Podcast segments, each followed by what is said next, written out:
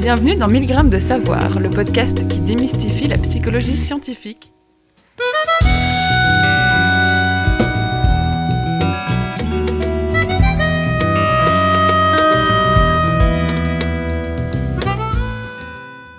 Êtes en présence de Sarah Levaux et de Pascaline Van Oost. Bonjour Sarah. Bonjour Pascaline. Aujourd'hui, nous avons eu envie d'inviter Céline Douillet. Donc, Céline, vous êtes chercheuse en psychologie clinique, professeure à l'Université catholique de Louvain, mais aussi psychologue clinicienne et psychothérapeute. Bonjour Céline. Bonjour Sarah, bonjour Pascaline.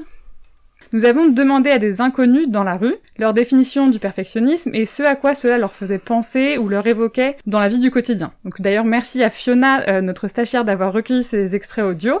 Nous allons vous les faire écouter tout de suite. Je voulais savoir pour vous qu'est-ce que c'était qu'être perfectionniste? Perfectionniste, euh, adjectif euh, neutre. euh, Je pense qu'être perfectionniste, c'est vraiment vouloir que les choses soient exactement comme on pensait qu'elles devaient être ou comme elles doivent être. C'est euh, vouloir absolument que tout soit parfait, euh, sans vagues, euh, sans détails, c'est que tout rentre dans une case. Avoir un esprit très cartésien? Bah, c'est euh, vouloir être le meilleur euh, dans ce qu'on fait. un, un cercle vicieux tout le temps, d'aller tout- tout- toujours dépasser ses limites et finalement de se faire mal. Bah pour moi, le perfectionnisme, c'est euh, jamais être satisfait. Euh, bah, c'est de pas avoir de défaut. Euh, moi, je dirais que c'est une tendance à peut-être vouloir toujours faire mieux que ce qu'on a déjà. Pour moi, c'est vraiment euh, une mentalité de vraiment vouloir faire les choses selon notre imaginaire de, de- de la perfection, selon no- notre définition. quoi.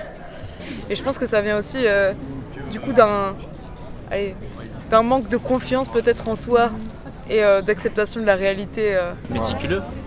Un peu maniaque Voire trop maniaque. Ouais. Chercher une utopie impossible à atteindre.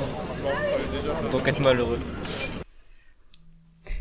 La question suite à ça, c'est donc déjà Céline, est-ce que vous-même vous êtes perfectionniste? Alors, euh, moins qu'avant, mais toujours peut-être un tout petit peu selon euh, certains de mes collègues. Est-ce que c'est ce qui vous a motivé plus ou moins à vous intéresser à ça ou pas du tout? Pas réellement en fin de compte. Euh, c'est une thématique de recherche qui est venue un petit peu plus tard après euh, mon doctorat et notamment euh, grâce à la rencontre avec les patients anxieux et dépressifs que nous accueillons dans notre centre de consultation à l'UC Louvain. Mais du coup, on a entendu une série de définitions que, le- que les gens dans la rue donnaient du, du perfectionnisme. Est-ce que ces, ces définitions, ces a, pri- ces a priori, euh, ressemblent à la définition peut-être plus technique qu'utilisent les, les, les chercheurs, les chercheuses ou les, ou les thérapeutes dans leur pratique?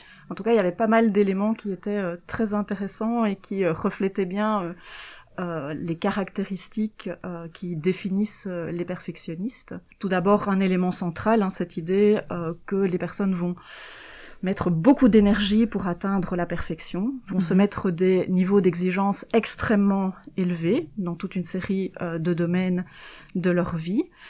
On retrouvait également dans euh, plusieurs des commentaires euh, des personnes interviewées par Fiona l'idée de finalement de ne jamais être satisfait. Hein, donc ça c'est un autre aspect important qu'on retrouve dans le perfectionnisme, c'est cette tendance à être particulièrement critique par rapport à ses propres réalisations, à ne jamais être complètement satisfait. Donc ce sont vraiment deux aspects importants qu'on retrouve dans euh, le perfectionnisme. En réaction à ça, euh, la question qu'on pourrait se poser, c'est comment savoir qu'on est perfectionniste ou non, et même plus concrètement, comment ça va se manifester, donc à travers des, des choses types que les gens peuvent faire, euh, ou même dire en fait dans leur quotidien par rapport à des retours sur leur travail ou autre. Bien, ça va se manifester pour certaines personnes dans tous les domaines de leur vie, au travail, dans leurs relations, dans leurs relations amicales, euh, dans leurs activités de loisirs. Pour d'autres personnes, ça va se manifester dans un domaine particulier. Euh, Là, vous avez, je pense, hein, sur le campus de l'ULB, interviewé essentiellement des étudiants. Euh, donc, ça peut se manifester dans le cadre des études. Donc, comment ça se manifeste? Bien, par toute cette énergie que la personne va mettre pour atteindre ce fameux idéal qui était évoqué euh, par, euh, par les personnes tout à l'heure. Donc se mettre la barre très haut, chercher à atteindre des niveaux d'exigence très élevés. Pour un parent, ça sera par exemple s'assurer de faire des repas bio, locaux, tous les jours à leurs enfants sans exception, leur lire tous les jours une histoire euh, avant d'aller dormir. Pour des étudiants, ça sera essayer d'avoir 18 sur 20, d'être le meilleur. Hein, ça, c'était Mhm. aussi quelque chose qui était ressorti des, des commentaires des personnes. Donc il y a cet aspect-là. Donc vraiment beaucoup d'énergie qui vont, qui va être dévolue à l'atteinte de ces standards élevés. Et alors un discours euh, aussi très autocritique. Les gens vont avoir une petite voix en tête qui leur dit oui mais c'est pas assez bien, tu aurais dû faire mieux, tu aurais pu faire plus. Donc il y a cet aspect-là qui est également présent.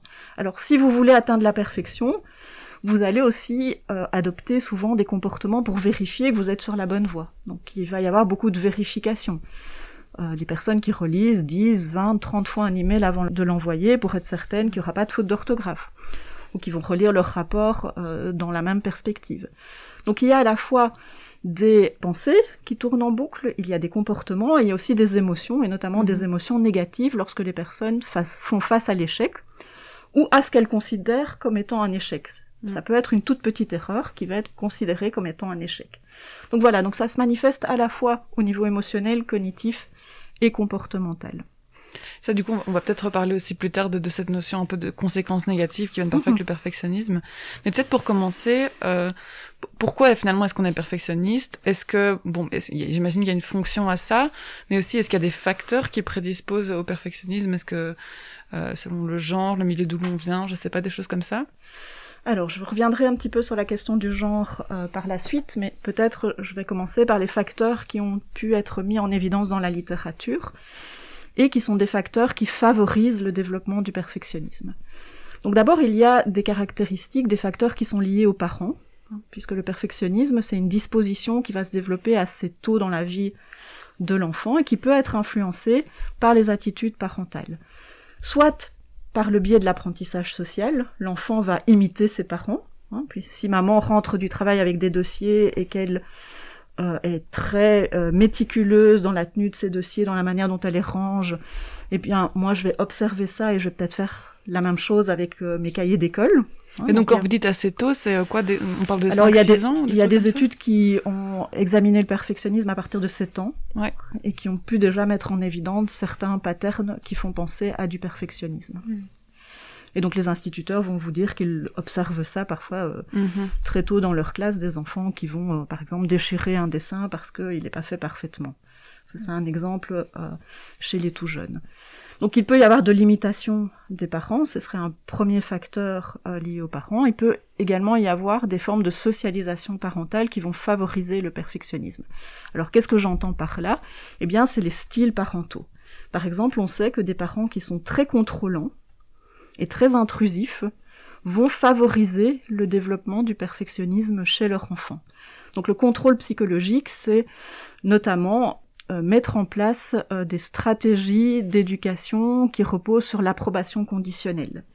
C'est attendre de ces enfants qu'ils atteignent des standards très élevés, qu'ils soient tels qu'on souhaite qu'ils soient, et de ne pas leur délivrer de reconnaissance, d'amour, d'affection, s'ils ne sont pas tels qu'on souhaite qu'ils soient. Ça veut dire de les féliciter que s'ils ont réussi à de être les féliciter que euh, s'ils sont tels qu'on souhaite Soient. Ouais. Donc il y a vraiment une forme de contrôle euh, de, de l'enfant. Et donc ça, on sait que c'est un style parental qui favorise le développement du perfectionnisme. Donc ça, ce sont les deux facteurs liés aux parents euh, principaux. Il y a des facteurs liés aux enfants. Tous les enfants n'ont pas le même tempérament. Vous allez avoir dans une même fratrie des enfants qui vont être perfectionnistes et d'autres qui ne le seront pas. Ça peut tenir au fait que certains enfants sont plus sensibles à la critique, sont plus sensibles aux punitions et au renforcement. Mhm. Donc euh, pour un enfant, euh, s'il revient avec une mauvaise note et que les parents disent qu'ils ne sont pas contents, eh bien la prochaine fois, il va tout faire pour ne plus avoir de mauvaises notes. Mhm. Alors que son frère, ça va lui passer complètement au-dessus de la tête. Mhm. Donc il peut y avoir une forme de sensibilité à la punition plus importante chez les perfectionnistes. Il commence également à y avoir de plus en plus d'études qui s'intéressent au style d'attachement et qui suggèrent que les enfants avec un style d'attachement insécure euh, vont être plus susceptibles de développer du perfectionnisme. Donc ça, le style d'attachement insécure, est-ce que vous pourriez dire en Et le style euh, d'attachement insécure, ce sont des enfants qui vont être particulièrement euh, sensibles, par exemple, au rejet, qui vont être euh, sensibles à l'approbation euh, parentale. Donc ce sont des, des théories euh, qui, qui vont se focaliser sur les aspects plus interpersonnels, plus relationnels euh, du, du perfectionnisme. Mais du coup, les parents ont vraiment un rôle central dans Alors- la, la création. De... Alors, ils ont un certain rôle. Parce que si on regarde les études, on va voir que c'est loin d'expliquer toute la variance du perfectionnisme. Et à côté de ça, il y a le tempérament de l'enfant. Il se peut que l'enfant soit très anxieux, et donc pour un parent, ce n'est pas évident de faire face à l'anxiété de l'enfant. Donc peut-être que il va pas y avoir la rencontre entre ses besoins de, de, de l'enfant et puis le- les caractéristiques des parents. Donc je pense qu'il faut pas mettre toute la responsabilité euh, sur les parents, mais Mhm. c'est certain qu'il y a certains styles parentaux qui peuvent favoriser le perfectionnisme. Donc on a parlé des parents, on a parlé du tempérament, des caractéristiques de l'enfant, et puis la troisième grande catégorie de facteurs, c'est l'environnement. L'environnement, euh, c'est la culture qui va favoriser la performance. Et quand je dis culture, ça peut être la culture familiale, ça peut être la culture scolaire. Il y a certains euh, environnements scolaires qui vont vraiment promouvoir l'excellence et au-delà la perfection. Euh, ça peut être euh, dans le cadre des activités que l'enfant va développer dans les loisirs, par exemple au niveau sportif, les coachs. Euh, donc toutes ces influences de l'environnement, elles vont également être très importantes. Et donc elles vont promouvoir une forme d'idéal, une forme de, de performance qu'il est impératif d'atteindre. C'est exactement ce que hum, j'avais envie de vous demander et ce à quoi j'ai pensé.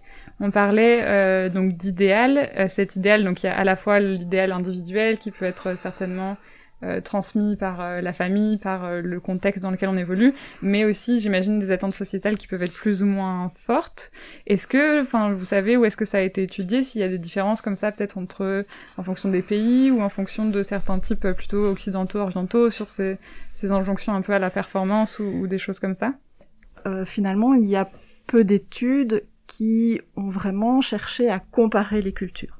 Donc en fait, il y a une littérature abondante sur le perfectionnisme, réalisée dans différents pays, donc aussi bien des pays anglo-saxons que francophones, euh, que qu'asiatiques, euh, principalement dans, euh, ces pays que les, études ont été euh, réalisées, mais peu de comparaisons. Donc ce qu'on sait, c'est que par exemple, dans les pays plus collectivistes, donc il va y avoir une forme de, de, de pression à la performance euh, qui a été mise en évidence.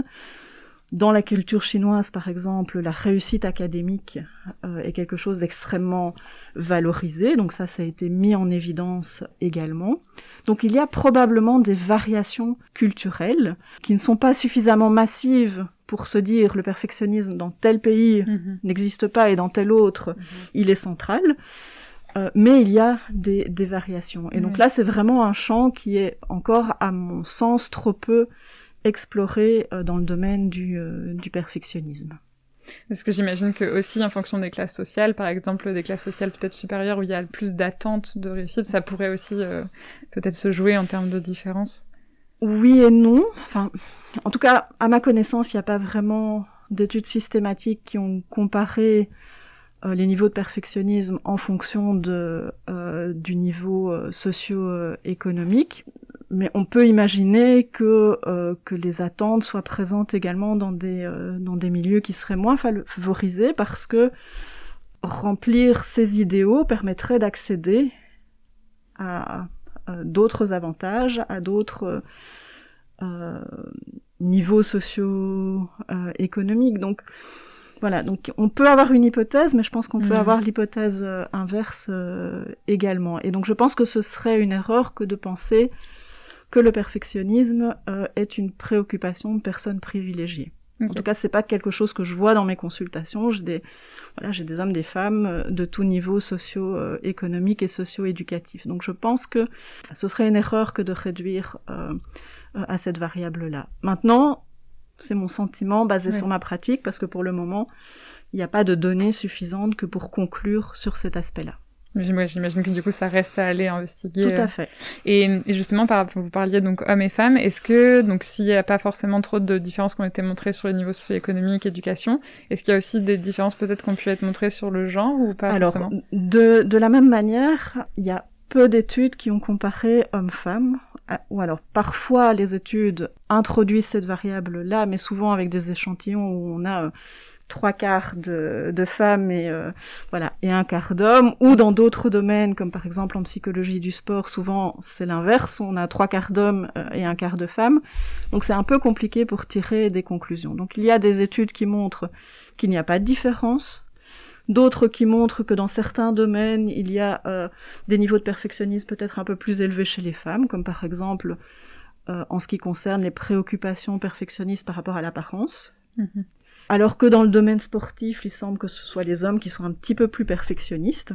Euh, donc il peut y avoir des variations de niveau en fonction des, contextes, mais de nouveau, euh, je vous parle d'une étude, d'une autre étude, donc pas suffisamment d'études pour tirer vraiment une conclusion solide. Euh, maintenant, ce qui serait aussi intéressant d'investiguer, c'est dans quelle mesure être un homme ou être une femme va avoir une influence sur d'autres facteurs, sur les attentes de la société, sur la manière dont on gère nos émotions. On verra peut-être à un moment donné que les femmes ont tendance à plus ruminer, que quand on est perfectionniste, on a tendance à plus ruminer. Donc il y a des liens qui peuvent être faits de cette manière-là. Euh, mais en tout cas, pas suffisamment de données à l'heure actuelle pour vraiment euh, conclure. Euh, justement, on entend beaucoup parler d'injonction à la perfection dans la société, de dire que voilà, aujourd'hui, il faut être parfait. En tout cas, ben, on entend aussi qu'il faut être une femme parfaite, une mère parfaite, une employée parfaite.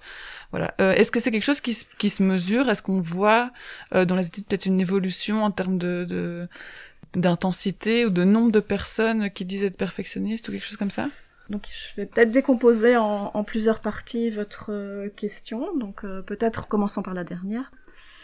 Euh, donc on voit depuis ces 30 dernières années une augmentation des niveaux de perfectionnisme chez les jeunes adultes. Donc il y a des collègues britanniques qui ont mené une méta-analyse. Une méta-analyse, c'est une, euh, une analyse d'un très grand nombre d'études. Donc ils mhm. ont examiné 146 études qui ont été menées durant ces 30 euh, dernières années. Donc ça correspond à plus de 40 000 participants. Mhm.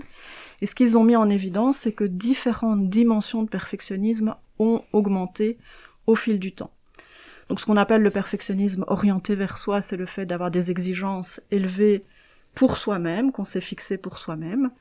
Donc là, il y a eu une, augmentation de l'ordre de 10%, si mes souvenirs sont bons.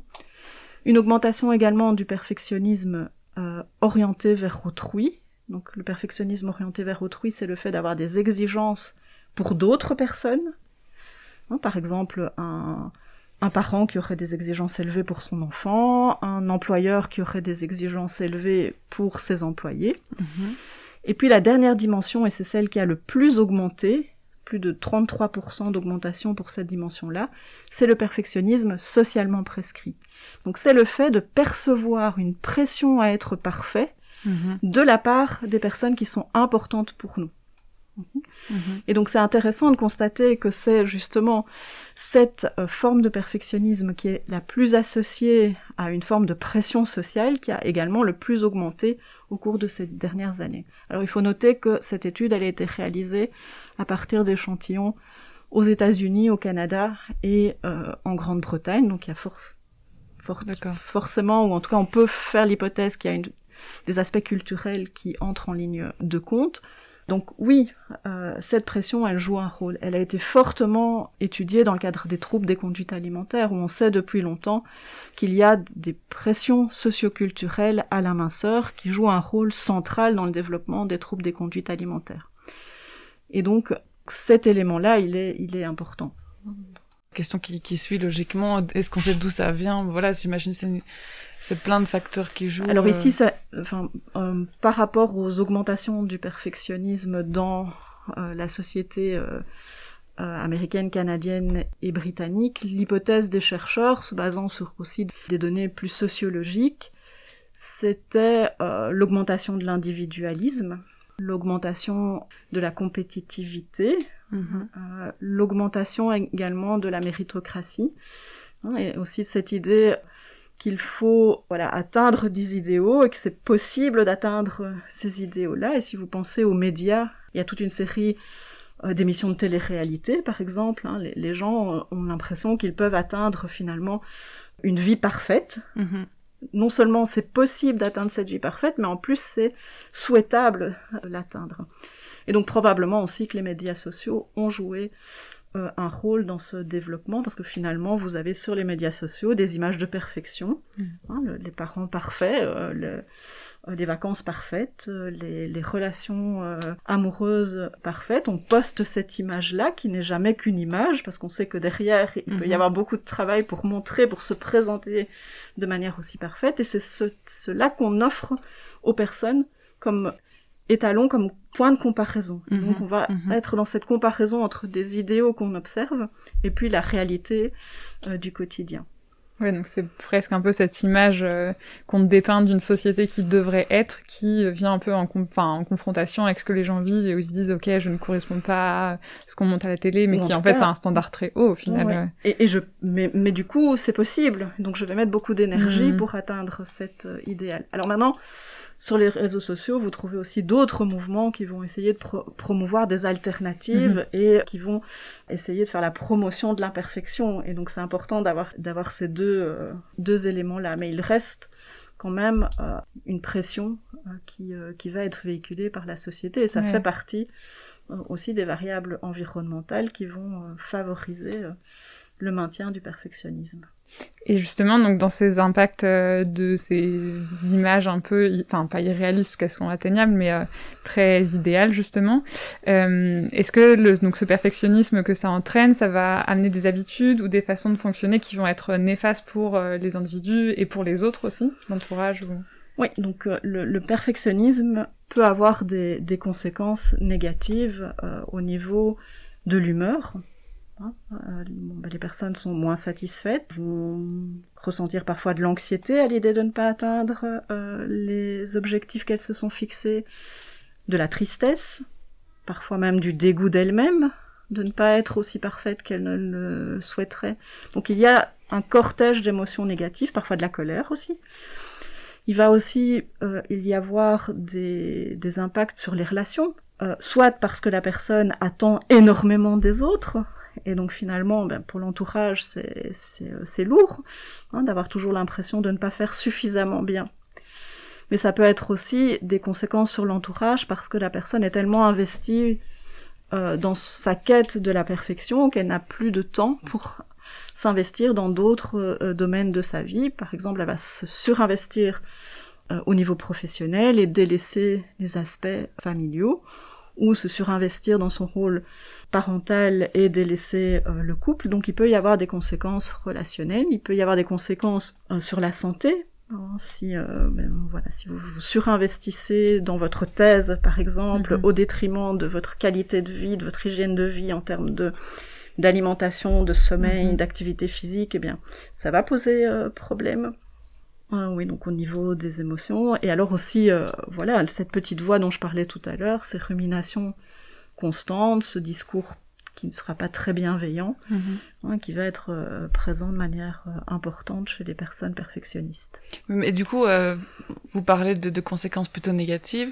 Justement, on a demandé aussi dans la rue à des personnes si elles pensaient que le perfectionnisme était une qualité euh, ou un défaut. On dit euh, parfois que le perfectionnisme peut être une qualité ou un défaut. Est-ce que vous considérez que c'est plutôt positif ou négatif Je pense que tout est une question de contrôle de soi. Je trouve que le perfectionnisme, c'est pas spécialement un truc positif si on le prend euh, trop à l'extrême. C'est bien de vouloir se pousser, mais euh, il y a des limites, quoi. Pour moi, c'est un défaut. Le perfectionniste en soi, on voit tout le temps ça dans la société comme une qualité. Mais au fond, ça rend l'être humain très malheureux. A priori, moi je vois ça comme une qualité. La perfection n'existe pas. Donc euh, être perfectionniste, pour moi, c'est c'est un peu un paradoxe. Quoi. On peut jamais atteindre la perfection et du coup, euh, c'est un but sans fin en fait. On se, on se torture. Mais moi je pense que c'est une mauvaise qualité. À court terme, c'est plus une qualité. C'est une qualité ou un défaut en fonction du regard de la per- enfin, en, en fonction du regard que tu mets. Si c'est par rapport à toi-même, c'est un défaut parce que c'est c'est un enfer à vivre. Mais si t'es l'employeur, franchement, c'est cool. C'est une belle qualité. Mais donc du coup, ce que- ce qu'on entend, c'est que certaines personnes perçoivent aussi le perfectionnisme comme quelque chose de positif. C'est euh, un, un trait qui, ou une qualité qui nous pousse à faire quelque chose dont on est fier. Euh, mais ça peut aussi être quelque chose de négatif parce que ça fait qu'on est voilà éternellement insatisfait, etc. Comme vous l'avez dit. Et dans vos recherches, vous faites justement la distinction entre le perfectionnisme sain ou adapté et le perfectionnisme malsain et inadapté. Au fond, c'est quoi vraiment ce qui trace la ligne? Quelle est la différence entre ces deux formes de perfectionnisme? Est-ce qu'elles coexistent parfois chez une même personne? Comment ça s'articule? Alors, ça a l'air d'être une question simple comme ça, mais en fait, elle est très complexe. Et je Ah vais ben. vous avouer que euh, il y a eu une forme d'évolution dans la manière dont j'ai pensé les choses au fil des années euh, de recherche et de l'accumulation aussi des, des, euh, des données. Mhm. Donc, il y a eu dans la littérature tout un débat il y a voilà une quinzaine d'années sur justement cette distinction entre perfectionnisme adapté et inadapté, avec des personnes euh, qui tenaient à cette idée que le perfectionnisme pouvait avoir des avantages. Mhm. Et donc, il est vrai qu'une dimension du perfectionnisme qu'on appelle les efforts perfectionnistes, donc cette, voilà, ce- ce- cet effort euh, à atteindre des exigences élevées qu'on s'est soi-même fixées, peut, dans certaines circonstances, être associé à des conséquences positives. Donc, il y a par exemple une relation qui n'est pas énorme, mais il y a une relation avec la réussite académique. Mhm. Donc il peut y avoir des conséquences positives, et c'est sou- souvent à ces conséquences positives que les perfectionnistes vont s'accrocher en se disant, ben oui, mais non, mais euh, tu, tu voudrais que j'abandonne mon perfectionnisme, mais, regarde, c'est ça qui m'a permis euh, d'obtenir ce poste-là, ou c'est Mhm. ça qui m'a permis euh, d'avoir une, une performance sportive de ce niveau-là. Donc il y a des avantages à être perfectionniste. Maintenant, il y a énormément de coûts. Et la plupart des personnes ont à la fois cette caractéristique plus positive et à la fois le versant négatif du perfectionnisme, ce qu'on appelle les préoccupations perfectionnistes, cette petite voix autocritique, cette insatisfaction permanente, cette préoccupation lorsqu'on fait des erreurs. Donc il y a vraiment euh, ces, ces deux, euh, deux facettes. Donc je dirais à l'heure actuelle que je suis de moins en moins convaincue qu'il existe une forme adaptée de perfectionnisme. Je dirais qu'il y a certaines caractéristiques perfectionnistes qui vont être associées dans certains contextes à des conséquences positives, surtout lorsqu'il s'agit de performance, Mhm. mais qu'à côté de ça, il y a vraiment un coût en termes de santé mentale, en termes de bien-être, euh, de ce perfectionnisme. Et donc souvent, l'un ne va pas sans l'autre. Donc c'est l'idée de dire que presque chez, enfin, presque dans tous les profils, le coût est quand même supérieur au bénéfice Alors- et donc globalement c'est des schémas de pensée, des émotions dont il faut essayer de se débarrasser quoi. Oui. Et donc on pourrait tracer, vous parliez de tracer la ligne. Oui. Et donc là, il y a un, voilà, il y a un nouveau champ qui se développe autour de euh, ce qui est appelé par un collègue canadien, euh, Patrick Gaudreau, l'excellencisme. Et où il essaye de faire la, la différence entre la quête d'excellence, avec cette capacité à accepter qu'on n'atteint pas l'objectif qu'on s'est fixé, Mhm. cette idée que ça ne va pas remettre en question qui nous sommes, quelle est notre valeur, Mhm. euh, mais donc, on, on a une satisfaction à poursuivre ces, euh, ces exigences. Le perfectionniste, il a du mal à accepter l'erreur. Souvent, ça va remettre en question Mhm. sa valeur personnelle. Si je ne suis pas capable d'atteindre les exigences que je me suis fixées, eh bien, c'est que je ne vaux rien. Ou, ou la valeur des autres du coup, puisqu'on parle aussi parfois de personnes. Ouais, enfin, ça peut aussi valeur- être si je n'atteins pas l'exigence Ouais. que les autres ont fixée pour moi. Et est-ce que ça, ça peut être mis en lien avec euh, ben, notre rapport à nous-mêmes, notre estime de nous et l'image qu'on nous a renvoyée, un peu ce, ce truc de euh, est-ce qu'on m'a valorisé assez dans ce que je faisais, est-ce qu'on m'a dit que j'avais le droit de me tromper, parce qu'on est quand même dans une société où on nous dit qu'on n'a pas le droit de se tromper et que c'est c'est un problème. Et donc voilà, genre comment est-ce qu'on nous aide ou on nous apprend en fait à gérer euh, l'e- l'erreur ou... Pour moi, c'est un élément vraiment central. C'est euh, la capacité à faire face euh, à l'erreur, à faire face à l'échec. Et vous avez de fait des personnes que je vois en consultation qui arrivent à 50 ans, suite par exemple à un divorce, et pour qui c'est le premier échec de leur vie. Mhm. D'accord? Ils n'ont pas appris à faire face euh, à l'échec. D'accord? Et ce sont des personnes qui ont eu un parcours euh, euh, brillant, exemplaire, euh, qui ont fonctionné de manière perfectionniste toute leur vie sans qu'il n'y ait de réels problèmes, ou en tout cas de problèmes vraiment euh, massifs. Et puis ils arrivent à cette situation euh, d'échec et pour eux c'est intolérable.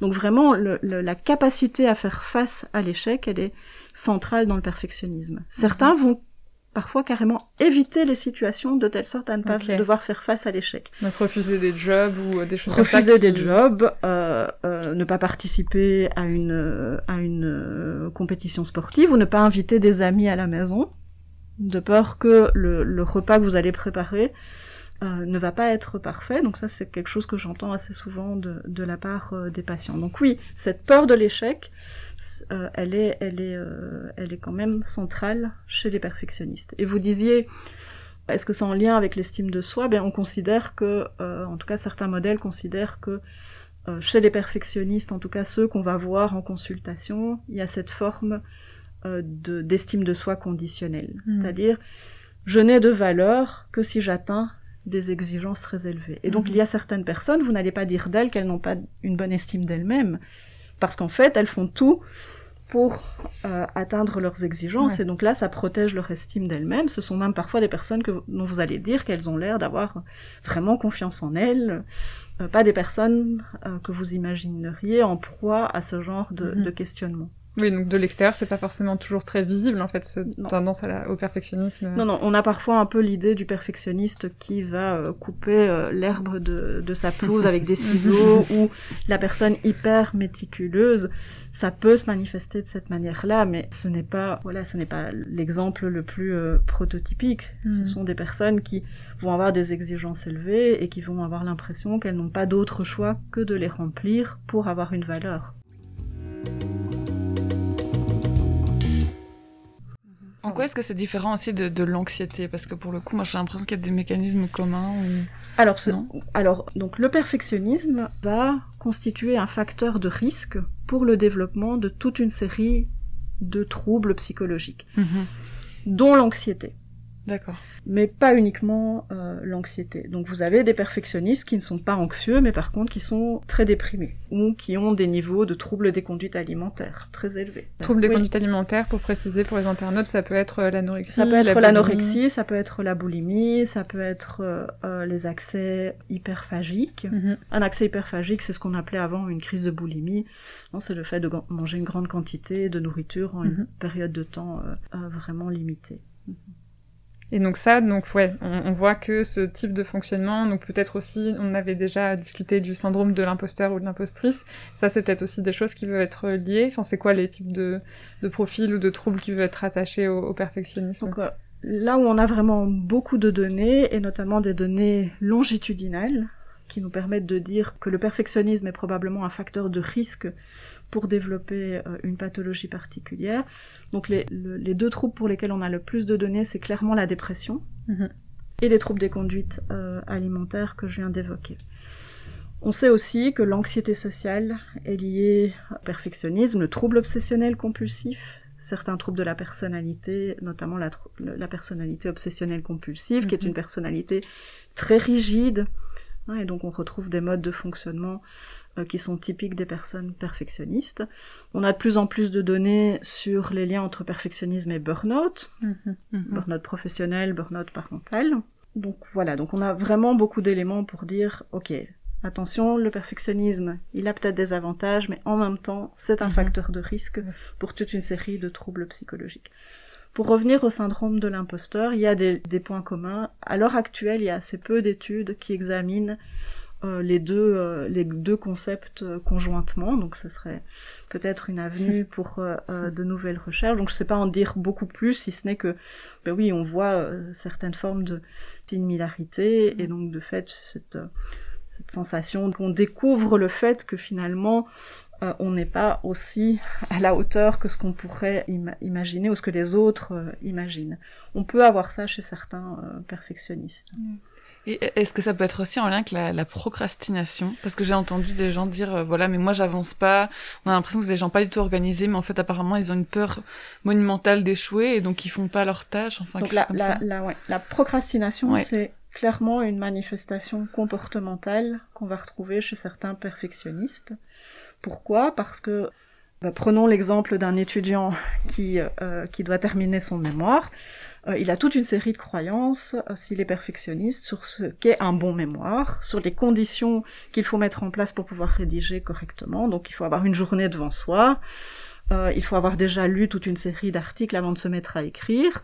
Mhm. Donc il y a une représentation de ce que c'est qu'être euh, euh, en train de faire un mémoire parfait. Et si la personne se rend compte que finalement elle ne va pas y arriver, qu'elle n'aura pas assez de temps, qu'elle n'est pas sûre qu'elle va faire les choses euh, aussi parfaitement qu'elle le souhaiterait, elle va, elle va pas le faire.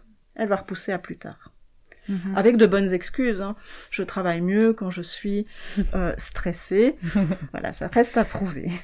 Ça reste à prouver. Mhm. Donc oui, procrastination et perfectionnisme ont effectivement été associés. Donc ouais, vous disiez tout à l'heure que ça allait se manifester donc par euh, procrastination aussi, donc évitement de certains projets, Mhm. refuser peut-être de se, de se lancer dans, je sais pas, des projets de, de voyage en se disant voilà, tant que j'ai pas tout calé Mhm. parfaitement, euh, je partirai pas et donc euh, j'évite les situations où euh, je suis confrontée au fait d'en parler peut-être aussi avec les autres ou des choses comme ça. Donc l'évitement, c'est une composante Ouais. qui va maintenir le perfectionnisme problématique. Et donc je, forcément, je suis ou je fais les choses parfaitement, ou je ne les fais pas du tout.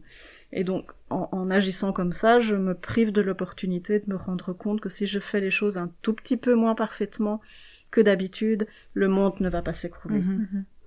C'est un cercle vicieux, quoi. Mais vous aviez aussi parlé tout à l'heure, du coup, de d'attente envers autrui. Donc, euh, je suis déçue parce que j'ai- je suis perfectionniste et je veux que les autres fassent aussi bien que ce que je voudrais qu'ils fassent. Du coup, dans ce cas-là, c'est c'est de la colère qui se manifeste. C'est aussi de la colère qui se manifeste si soi-même on est déçu de ce qu'on a produit ou.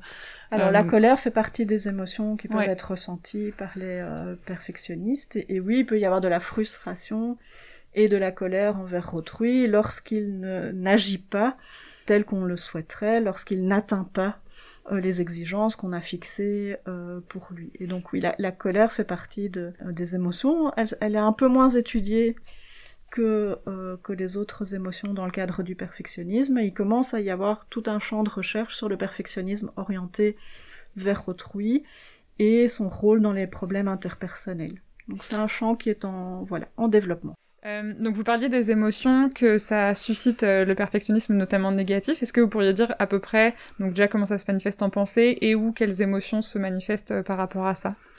Donc les, émotions, ce sont généralement des émotions plutôt négatives. Ça peut varier d'un individu à l'autre. Certains vont ressentir de la tristesse parce qu'ils vont se comparer avec, euh, par exemple, la personne qu'ils étaient dans le passé. Tiens, je n'arrive plus à faire autant, aussi bien que ce que j'étais capable de faire avant. Donc, euh, hein, la tristesse, c'est une émotion, euh, c'est l'émotion de la perte. Donc, euh, il va y avoir de la tristesse, de la colère quand on a un objectif que l'on veut poursuivre, comme par exemple une relation de couple parfaite et que le conjoint ne se plie pas aux exigences, eh bien ça peut susciter de la colère parce que quelque part son comportement fait obstacle à quelque chose d'important pour nous. Euh, parfois il va y avoir de la peur ou de l'anxiété à l'idée de ne pas atteindre euh, l'exigence qu'on s'est euh, fixée. Ben, c'est quelque chose que les étudiants vivent hein, souvent dans les examens, dans les évaluations. euh, donc l'anxiété, je vous disais parfois l'émotion peut aller jusqu'au dégoût de soi hein, lorsqu'on est confronté à des échecs et qu'on n'arrive pas à dépasser ces échecs-là. Parfois, il y a aussi des, émotions positives lorsque la personne atteint l'objectif qu'elle s'est fixé. Ouais. Alors, chez les perfectionnistes, souvent, ces émotions positives, elles sont de courte durée, et très rapidement, la personne va se demander comment elle peut s'améliorer, comment elle peut faire plus, aller plus haut. hein. Mais il peut aussi y avoir des émotions évidemment positives, euh, et c'est ce qui explique aussi que les, les personnes vont continuer à être perfectionnistes dans une certaine mesure. Donc c'est un peu des personnes insatiables quoi, qui sont toujours dans la recherche du mieux, du, Ouais, du plus ça parfait. c'était euh, évoqué par certains de, Ouais. de- des personnes interviewées. Et puis par rapport aux pensées, eh bien ce sont des pensées vraiment autocritiques, peu bienveillantes vis-à-vis de soi-même. Je suis nul, j'aurais dû faire euh, mieux, euh, je n'y arriverai jamais. Donc beaucoup de pensées qu'on appelle plutôt des pensées répétitives négatives, hein, ce que les gens appellent aussi euh, la rumination, hein, le fait Mhm. de ressasser ses échecs, le fait de, euh, de se demander pourquoi. Euh, dans, l'inter... enfin, dans, dans, dans les extraits, un- un- une personne disait euh, oui, une forme d'intellectualisation. Hein, on, on va essayer de comprendre pourquoi on en est arrivé là, de telle sorte à faire mieux la fois suivante. Mais tout ça, ce sont des pensées répétitives dont on sait qu'elles ne sont pas constructives. Mhm. Et donc elles vont juste tirer l'hu- l'humeur vers le bas. Pour terminer, une dernière question, euh, peut-être plus positive. Est-ce qu'on peut guérir euh, de ce fameux perfectionnisme? Parce que euh, est-ce, qu'il y a- enfin, est-ce, qu'il y a- est-ce qu'il y a des techniques qui sont mises en place d'abord en thérapie ou est-ce que les gens peuvent peut-être mettre en place des techniques chez eux ou chez elles aussi Ouais. Euh, Alors d'abord, je dirais pas guérir parce que finalement c'est une, une disposition de personnalité, c'est pas un trouble. C'est vrai. Euh, donc donc il y a moyen d'assouplir le perfectionnisme. Voilà. Et donc ça, on a des études expérimentales qui mettent en évidence la possibilité euh, de rendre plus malléable. Enfin, en tout cas, on sait que le perfectionnisme est malléable et on a des études qui montrent que certaines interventions peuvent le diminuer. D'accord. Donc ça, c'est déjà une bonne, euh, une bonne nouvelle pour les auditeurs ou auditrices qui se reconnaîtraient euh, dans les traits perfectionnistes qu'on a évoqués. Euh, donc ces études interventionnelles, elles ont principalement utilisé des techniques cognitivo-comportementales. Et donc là, on a maintenant des méta-analyses, hein, on a quand même suffisamment d'études qui mettent en évidence que ça diminue le perfectionnisme, ça diminue également l'anxiété, la dépression et, et, certains symptômes des troubles des conduites alimentaires associés. Peut-être euh, pour les auditeurs auditrices, cognitivo-comportemental. Alors cognitivo-comportemental, c'est un type de thérapie dans lequel on va agir au niveau des pensées, des cognitions, donc c'est le cognitivo, et au niveau des comportements, notamment des apprentissages que les personnes euh, ont fait, et également on va agir au niveau des émotions. Et donc dans le perfectionnisme, pour répondre à la deuxième partie de votre question, eh bien on va d'abord essayer d'identifier euh, les croyances que les personnes ont. Par exemple, si je ne fais pas les choses parfaitement, eh bien je vais me sentir très très mal. Mm.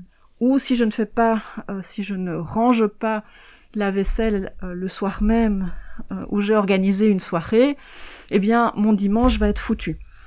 Ok? Il y a toute une série de croyances que les personnes ont et on va essayer de les identifier et de les remettre en question. Et comment on va essayer de les remettre en question? Ben, En leur proposant de faire des petites expériences. Qu'est-ce qui se passe si vous invitez des amis à la maison et que plutôt que de cuisiner de l'apéritif jusqu'au dessert, vous achetiez les verrines toutes faites? Pour certains perfectionnistes, c'est intolérable, c'est inimaginable. Et donc on va Mhm. leur dire, ben, faisons l'expérience. Ça ne veut pas dire qu'à partir de demain, vous allez devoir inviter vos amis en commandant une pizza, mais juste faire ce tout petit changement et voir ce que ça donne. Mhm. Et donc progressivement, on va essayer d'amener les personnes à expérimenter d'autres manières de se comporter pour voir si leurs prédictions catastrophiques, si les choses ne sont pas parfaites, ça va être Mhm. la catastrophe, se euh, réalisent. La plupart du temps, ces prédictions catastrophiques ne se réalisent pas. Mhm. Parfois oui. Pourquoi? Parce que l'environnement du, du patient est toxique. Et donc là, ça amène d'autres questions. Est-ce que je veux continuer Ah oui. à, euh, à vivre dans un environnement qui attend de moi euh, la perfection, qui est intolérant par rapport à qui je suis vraiment? Et donc Mhm. ça, ce sont d'autres types de questions qui se posent alors. Mhm. Donc on peut travailler sur la partie cognitive, on peut travailler sur la partie comportementale en amenant aussi la personne à euh, changer et notamment à- en amenant la personne à diminuer euh, ses évitements, à se confronter à des situations dans lesquelles elle pourrait être euh, victime ou vivre un échec. Mhm. Et on va ensuite, et surtout quand je dis ensuite, c'est peut-être même, on va commencer par là, on va lui apprendre à gérer ses émotions, Mhm. à développer une forme d'acceptation par rapport au vécu euh, émotionnel. Mhm.